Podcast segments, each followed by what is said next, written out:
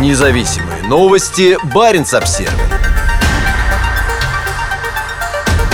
Дети мерзнут, взрослые собирают средства на войну. В Лавазерской воскресной школе для детей поддерживают войну в Украине и рекламируют концерты, на которых собирают деньги для российских военных. При этом обогреватель для помещения приобретается на пожертвования родителей. На необычную ленту новостей группы «Воскресную школу сельским детям» ВКонтакте обратил внимание Андрей Данилов, самский активист Скользкого полуострова, в настоящее время живущий в Норвегии. Первая публикация, которая с большим трудом ассоциируется не только с деятельностью воскресных школ, но и с библейской заповедью «Не убий», появилась 2 декабря. Это было приглашение на благотворительный концерт, все собранные средства от которого планировалось потратить на покупку вещей и необходимого снаряжения для военнослужащих, участвующих в спецоперации. При этом похоже на то, что школе пора проводить благотворительные концерты по сбору средств для собственной деятельности. 4 декабря они сообщали о покупке обогревателя на пожертвования от родителей. Сегодня занимались не дрожа от холода. Сердечная всем благодарность, написали администраторы группы. 18 декабря декабря занятие в школе было посвящено заготовке воска и парафина для изготовления блиндажных свечей для солдат и добровольцев, находящихся в зоне проведения СВО. На следующий день эти мастер-классы продолжились. Сегодня, сделав уроки, вместо прогулки решили еще потрудиться и подготовить свечные огарки для дальнейшей переработки. Пусть нашим воинам будет светлее и теплее. При этом, судя по фото, детям по-прежнему было холодно. Этим они занимались в помещении верхней одежде. В своем посте Андрей Данилов отмечает, дети мерзнут, а в это время взрослые собирают средства на войну. При этом детей привлекают к изготовлению продукции для войны. И это происходит в церкви, где одна из заповедей «Не убий». Это просто кошмар. Стоит заметить, что воинственность РПЦ давно уже находится на высоком уровне. В ноябре этого года митрополит Митрофан задавался вопросами, есть смысл продолжать историю и не пора низвести огонь и серу на эту землю, чтобы все сгорело.